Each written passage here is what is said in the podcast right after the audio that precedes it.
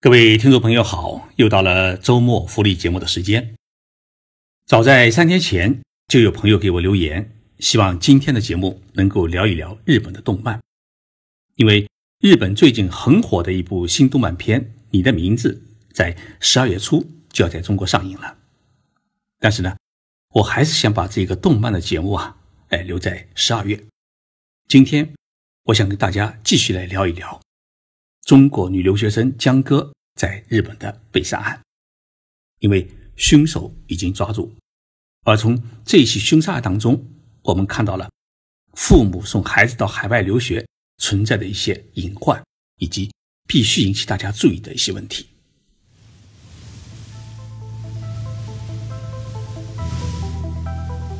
任你波涛汹涌，我自静静到来。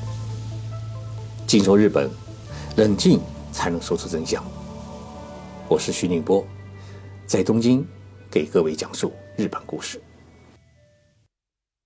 东京警视厅在二十四号晚上正式宣布，逮捕了中国留学生陈世峰，指控他杀害了女留学生江歌。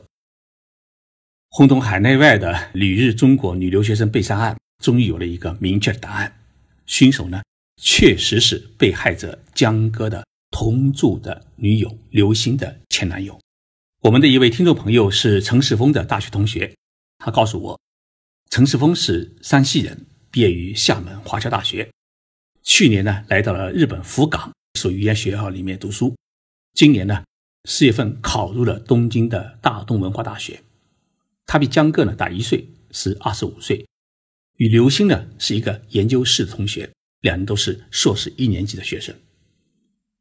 因为经常在一起，陈世峰与刘星呢，在今年春就开始谈恋爱，并在东京都板桥区的一个公寓里面开始同居。但是同居没几个月，两个人就出现了矛盾，并且呢，矛盾是不断的激化。今年八月，刘星搬离了同居的公寓楼，与陈世峰宣布分手。刘星在东京有位好朋友，名叫江歌，是日本法政大学的一名研究生。两人都是青岛的即墨市人，年龄也相仿，所以平时两人关系挺好，交往也比较多。在刘星搬离板桥区的同居公寓后，江哥呢接纳了他，让他搬到了自己的住处。于是呢，两个人开始同住。江哥租借的公寓呢是在东京都的中野区，从板桥区到中野区坐地铁轻轨呢也要四五十分钟。江哥呢，也许是看日本动漫长大的孩子，因为许多中国留学生喜欢住在中野区。中野区呢是一个居民住宅十分集中的地方，动漫里面的许多街景在这里呢都可以得到很好的印证。刘星和陈世峰分手以后，陈世峰依然是穷追不休，采取了恐吓、胁迫和跟踪的手段，不断的骚扰刘星。当然，作为好友呢，江哥对刘星和陈世峰两人这件事情啊，也是一清二楚。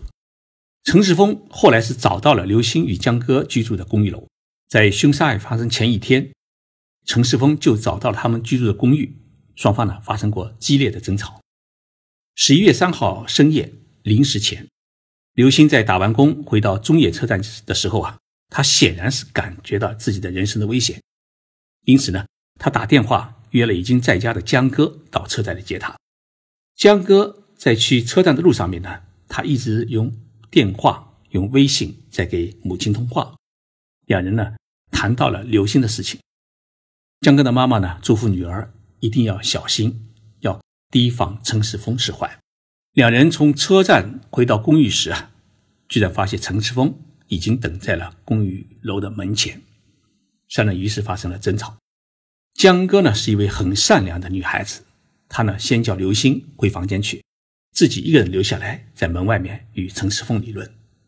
但是呢，陈世峰情绪十分激动，也许他迁怒于江哥，没说几句就拔出了随身携带刀具，猛刺江哥的颈部和胸部。警察当时是接到两个报警电话，一个是刘星打的，一个是日本人邻居打的。据这位日本邻居说。他听到走廊里的尖叫声以后啊，推门一看，发现江哥已经倒在地上，浑身是血，而一名男子瘫坐在地上。见他以后呢，就起身离开。警察在赶到现场以后，立即叫来了救护车，将江哥呢送进了医院抢救，但是总因失血过多，没能留住这位女孩子年轻美丽的生命。江歌的母亲江晚秋女士是在女儿遇难之后几个小时就接到了中国驻日本大使馆的电话通知，她在第二天赶到日本，在太平间里面见到了心爱的女儿。江歌的颈部、身上已经有多处的刀伤。最长的有十多厘米长，刀刀毙命是惨不忍睹。江哥的妈妈在微博里面说：“我女儿躺在那里，一头黑亮的头发没有了，被什么东西包裹着。漂亮的衣服不见了，是那种无纺布的手术服。眼睛半睁，嘴巴不能闭合。看到这些，痛死我了，痛死我了。”在江哥一岁的时候，他的父亲因为生病就去世了。江哥的母亲是一位村姑，他就没有再婚，就靠做一些小生意，一手把女儿培养大，并在去年四月把女儿呢送到了日本自费留学。母女俩相依为命二十几年，妈妈把人生的所有的希望都寄托在女儿身上，结果是江哥替室友。挡了刀，江哥的母亲说：“我觉得天都塌下来了。”一位单身母亲的痛是我们常人所难以理解的。中国女留学生在居住的公寓里面被杀，震惊了日本列岛。日本各大媒体呢都进行了报道，中国驻日本大使馆呢也全面介入，在日华人呢也纷纷伸出了援助之手。东京警视厅的重案组叫。组织犯罪对策二科立即成立了一个特别搜查本部，并锁定了刘星男友有重大的作案嫌疑。在案发后的第四天，警方呢先以胁迫罪将他逮捕，防止他逃脱或自杀。但是呢，陈世峰一开始他是拒不承认杀人。警方搜查了他的住处，并调看了铁路沿线的监控录像，并对大量的证据。进行了汇总，最后陈世峰在证据面前，他不得不承认自己杀死了江歌。二十四号上午啊，江哥的母亲她在微信里边跟我联系，打听江哥案情的最新进展。已经过去二十天，他一个人啊在青岛，痛苦和焦虑之心呢是可以想象。我对他说啊，快了。那么就在当天的晚上，警方把陈世峰宣布逮捕。那天啊，东京下了五十四年以来第一场十一月初雪。我想，凶手在这一天的晚上被宣布逮捕，也是一个很深的悲怨。一把刀最终是伤害了三户人家。根据《中国青年报》的报道，刘星在接受《中国青年报》的采访时，表示自己呢是不知道凶手是谁。如果刘星真的说过这样的话，那真是天地良心尽毁，因为案发的当天晚上，是江哥陪你回家，是江哥和你一起见到了你的前男友，是江哥让你先进房间替你挡了刀。不管你是不是耍小心眼，怕案件牵累自己，但是在你的姐妹为你牺牲了自己年轻宝贵的生命的时候，你还想推脱自己的责任，是实在太不应该。这个节目呢，我是必须做的。一方面是为了对我上一个节目，也就是二十几天前的这个节目有一个结果的交代；另一方面呢，我也想跟我们一些子女留学在外的父母亲们说一句话：千万不要认为孩子们在外都能够很好的自己处理自己的事情和困难。独生子女的成长太多顺风顺水，在感情和生活上面呢，没有太多的。挫折和磨难，他们的意志与感情啊，在许多时候是脆弱的，是需要我们父母不断地予以关爱和疏导。只有这样呢，才能避免自己的孩子走上一条极端的道路。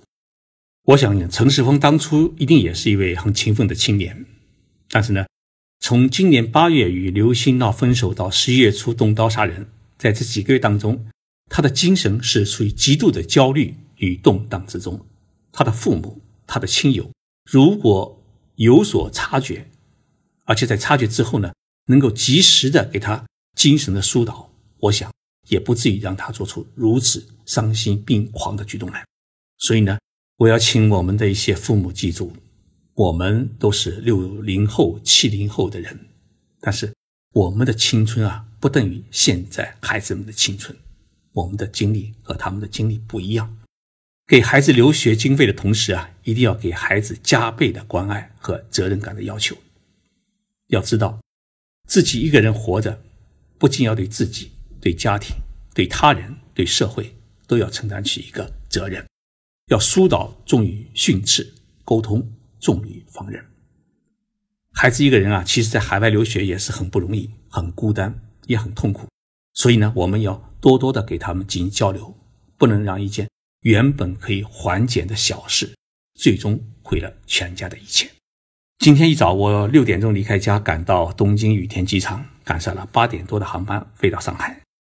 在上海浦东机场呢，我临时见了几个客人，处理完几件事情以后啊，傍晚飞到了青岛。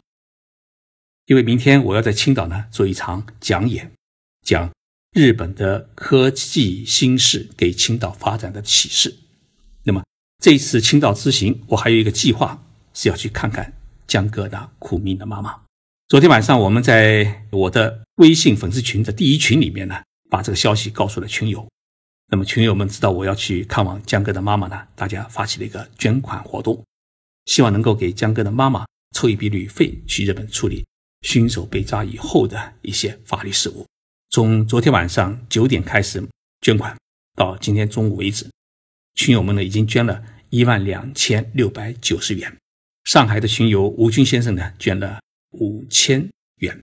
他在给我的留言说当中说：“这是我作为一个父亲和作为一个老留学生的一点心意。”上海群友徐晓通先生也是一位早年留学日本，后来又把日本的建筑设计理念引入中国的一位企业家。他在得知我们群友为江哥母亲捐款的消息以后啊。给我发了一个微信，表示很理解江哥母亲的痛。小东先生作为一名老留学生，他深知父母亲送孩子出国留学的不容易，也知道自己当年跟现在的孩子一样，在海外奋斗是十分的孤单，但是又必须咬着牙挺下去。所以他说啊，一定要表示一下一位老留学生的一点心意。群里面最终捐了多少，他要捐总额的两倍。一名在日本留学的孩子给我留言说：“徐老师啊，我捐一千日元。这一千日元呢，是我洗了一个小时的碗挣来的，钱不多，但是是我的一点心意。我也是农村出来的女孩，江哥没有活下去的路，我们来替他走完；他未能圆满的梦，我们来替他圆满。二十八号下午，我将会去青岛的寂寞室看望江哥的妈妈。在下一期的节目里面。”我再向大家报告看望的情况。说起来也是十分的有缘。这一期的节目呢，是我在今天傍晚赶到青岛以后，在青岛录制的。青岛是一座美丽的城市，也出了江哥这样一位美丽善良的姑娘。我们祝福她在天之灵能够快乐，希望她的妈妈能够坚强。我是徐静波，谢谢大家收听这一期的节目，也谢谢所有关心江哥的朋友们。更感谢为江哥母亲捐款的群友们，爱是无限的。我们下周三再见。